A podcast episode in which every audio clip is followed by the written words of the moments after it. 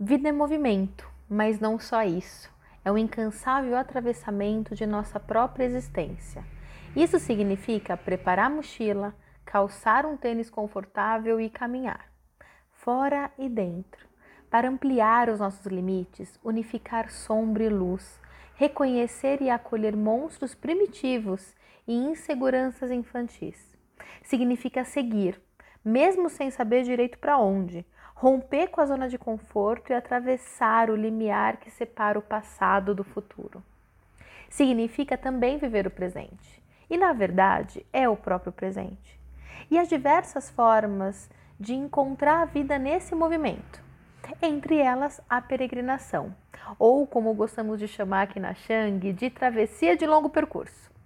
Eu sou a Van e você está escutando o Shangcast, um podcast de autoconhecimento por meio do atravessamento.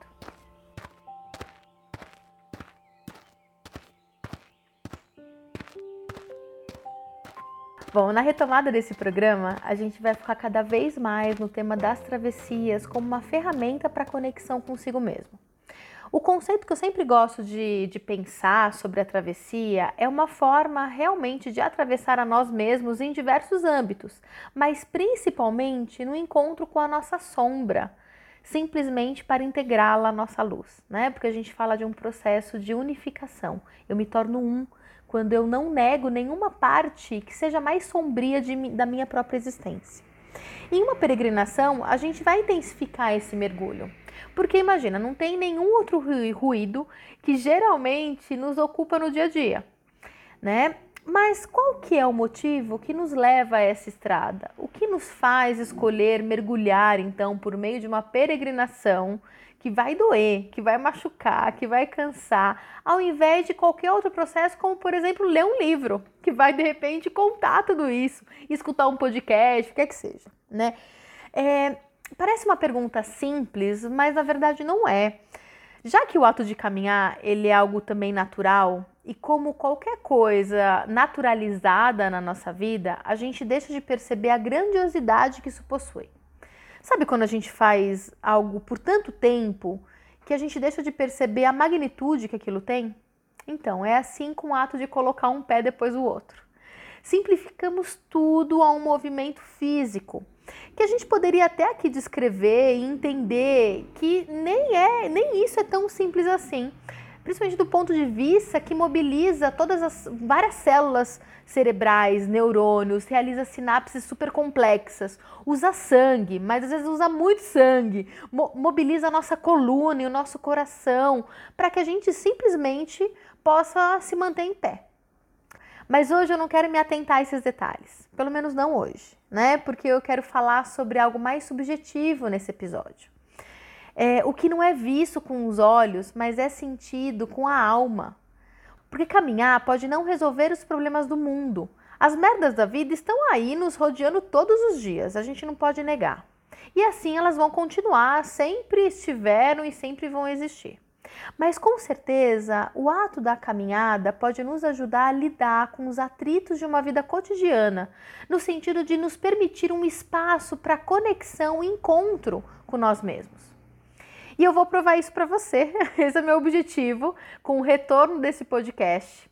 Bom, não provar, né? Porque é uma palavra muito forte. Mas você pode sim, depois de tudo que escutar, não só nesse episódio, mas em toda essa série, que eu não sei ainda quantos vão ser, quantos episódios, né, enfim, vai contemplar. Mas você pode, de repente, no final de tudo isso, continuar com o mesmo pensamento e nada ter mudado. Pode, mas eu duvido. então, eu te convido a seguir aqui comigo para que eu possa de repente ter essa chance de mostrar para você é, o, quais são as, qual é a dimensão que esse ato de caminhar ele, ele desperta dentro e fora de nós. Enfim, chega de muito lenga-lenga, porque eu quero começar agora com o trabalho duro. a ideia é trazer sempre trechos de leituras de diversos livros com reflexões. Mas pode ficar tranquilo, tá? Que isso aqui não vai ser um audiobook, não. O objetivo de trazer as leituras é ter uma base, mesmo porque eu não quero falar sozinha sobre um assunto tão complexo assim. Eu não daria conta, né? Eu sou simplesmente um, uma, uma andarilha, uma caminhante, né? É, mas enfim, vamos lá. Hoje eu vou trazer então um trecho não muito grande, porque a gente vai, né? Porque a gente está ainda no processo de aquecimento. Vamos aquecer os nossos motores e depois a gente vai cair para dentro desse mergulho aos poucos, sem pressa. Afinal, pressa gera tensão. E assim como uma caminhada real, quando a gente está lá fazendo caminho, a gente vai caminhar aqui juntos nesse podcast, a gente não precisa correr em nada. E a gente vai chegar no final, entende? Não, não, é, um, não é uma competição isso. Então, tá tudo bem, tá tudo certo. Então, o livro de hoje, ele é Caminhar, uma revolução do Adriano Labucci, da Martins Fontes, né? Então, foi publicado pela Martins Fontes. É, e assim, é, a gente vai ficar nesse livro, né, por um tempinho, porque ele, ele é um livro pequenininho, mas eu quero explorar ele bastante. Mas de vez em quando eu vou trazer outros livros, né, tipo fora de ordem, muitas vezes. Nem sempre a gente vai seguir essa premissa como regra, mas hoje a gente vai começar pelo começo, né?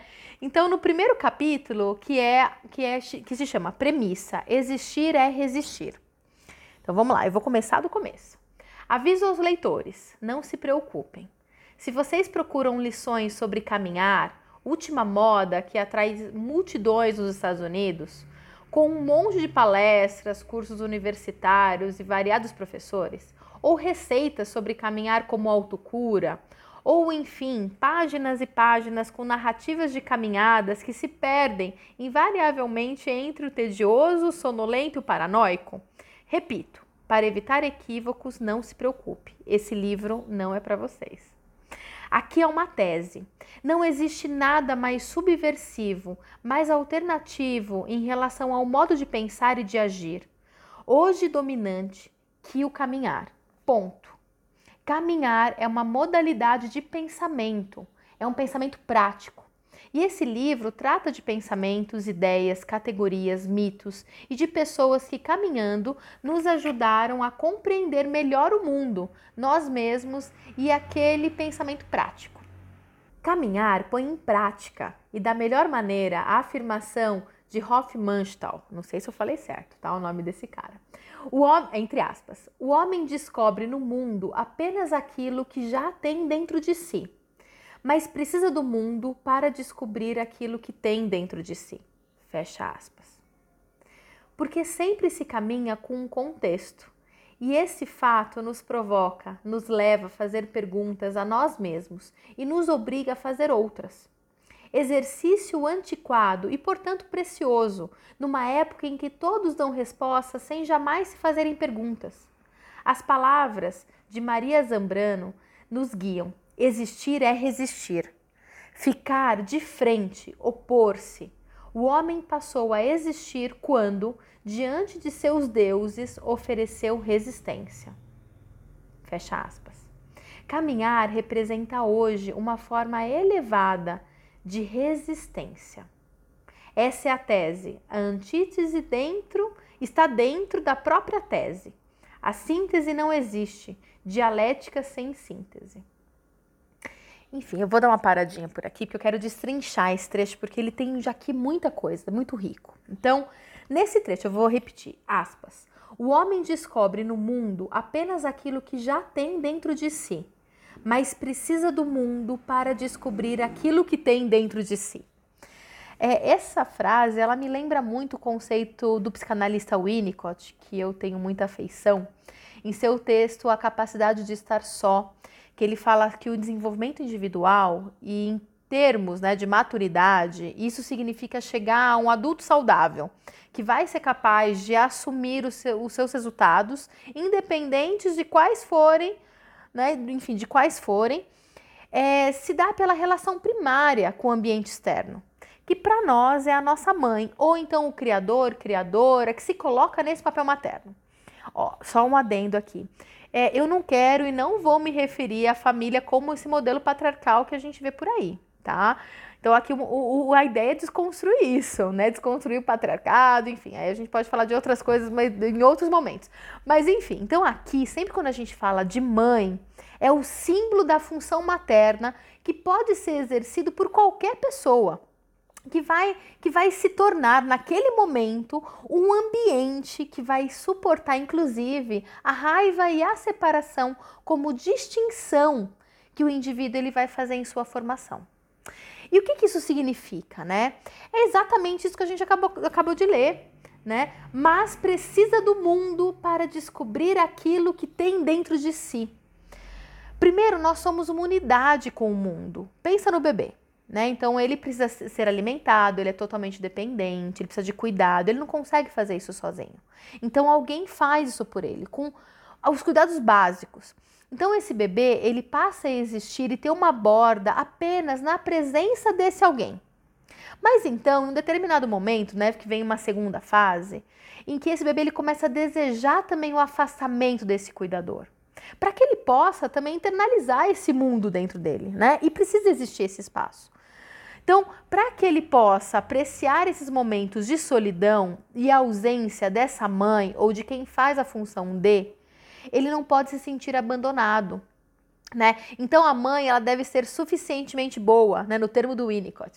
Então, primeiro para suportar esse desejo do bebê de afastamento, que pode vir inclusive com raiva, né, com angústia, e depois para reconhecer a necessidade daquele indivíduo que está que tá se formando ali à sua frente.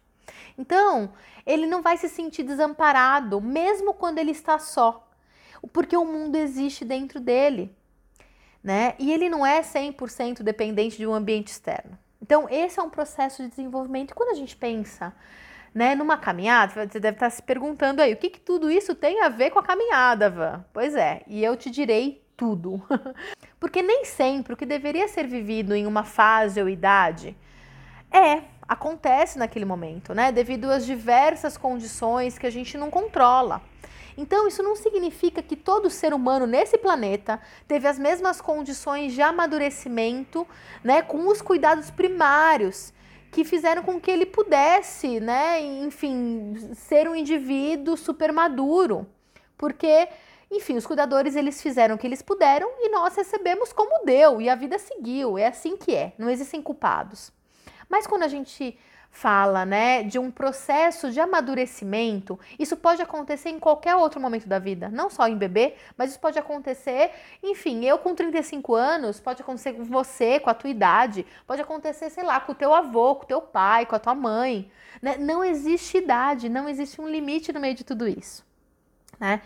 É, e quando a gente fala de função materna, de cuidador, a gente está falando de ambiente, que não necessariamente é uma pessoa, né? Ou então que vai ser uma pessoa, mas que vai fazer é, esse lugar de ambiente para suportar, para permitir que o outro exista. Então significa muitas vezes você inclusive se anular nesse processo todo, né? Então, o que eu estou querendo fazer, né? Desmiuçando todo esse parágrafo, só essa frase, na verdade, que a gente leu, é que o caminho, assim como o ato de caminhar, pode ser a ressignificação e às vezes até mais, né? A própria primeira experiência que o Winnicott, que o Winnicott descreve na fase primária. Porque em um primeiro momento a gente precisa se fundir com a estrada, né? Com os passos que a gente dá, com o tempo. E depois a gente vai se separar dela. Até com a raiva, a gente vivencia a raiva na caminhada, com a dor física, né, que o próprio caminho reflete. E isso vai nos possibilitar então estar só, mas não desamparados, né?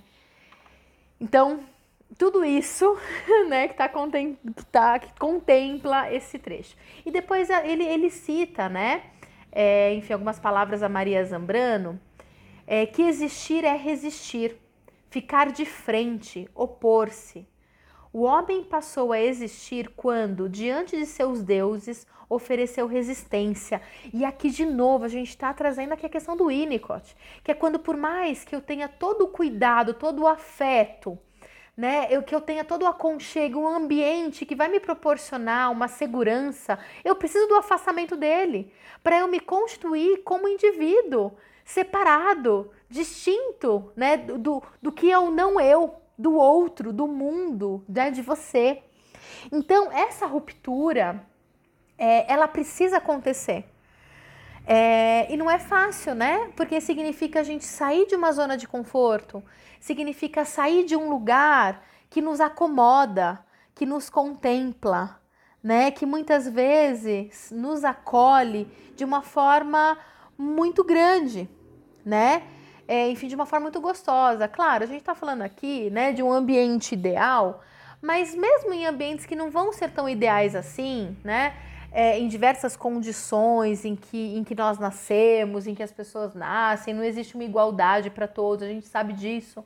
Mas ainda assim, como um bebê, ele pode ter recebido ali aquilo que, que foi possível e ele pode ter recebido uma forma ali de, de segurança. E ainda assim ele vai ter que romper com isso, né? Por mais que seja totalmente é, distinto, é, né? enfim, de um, de um modelo ideal, ainda assim é aquilo que é o conhecido. Então a gente só vai conseguir fazer esse processo de discriminação, de de maturidade, de individuação, como Jung chama, é, enfim, de nos tornarmos um indivíduo único, é, né, enfim, da nossa forma, com liberdade, se a gente primeiro se fundir com esse mundo, ter esse acolhimento, ter esse amor muitas vezes, mas também ser uma resistência dentro disso. Então a gente vai ter que ser sub, subversivo né? Assim como a própria caminhada ela, ela é, né? Então, a gente vai precisar sim romper, né? A gente vai precisar ter, ter uma ânsia, né? Um, um desejo por uma mudança, por algo novo, para que a gente possa então nos tornarmos únicos, né? Indivíduos ali. O nosso processo de maturação, é, enfim, de individuação, né? Que Jung chama de, de nos tornarmos indivíduos únicos, livres, para sermos quem nós somos, a gente vai precisar então dessas fases, né? Então, ao mesmo tempo em que a gente ocupa, a gente também resiste, né? A gente se opõe.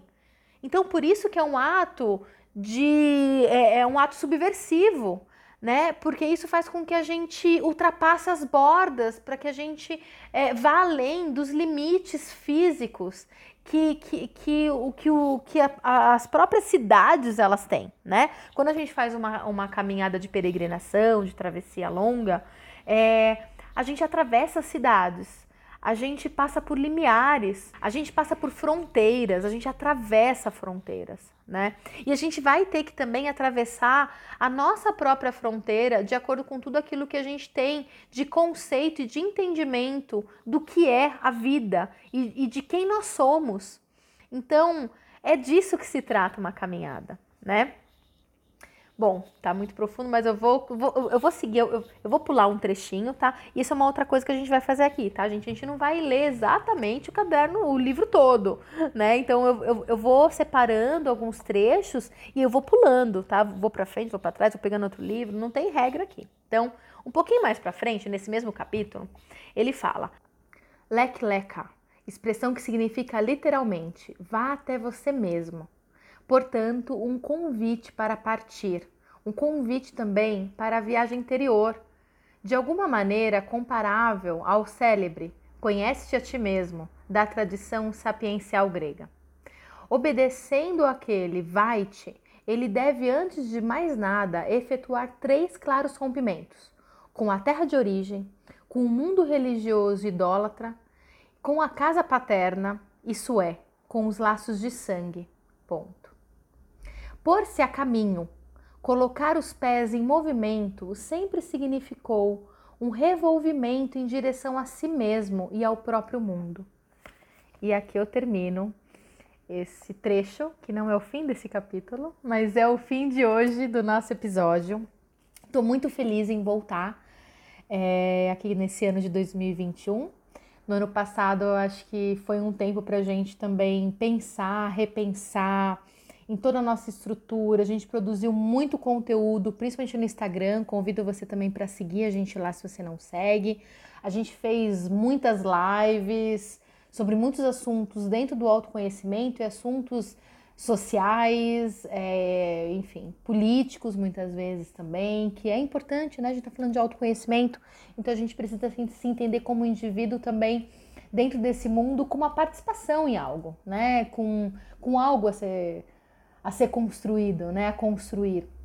Então, E aí esse ano o desejo bem grande, né, de retomar o podcast e principalmente para falar das caminhadas.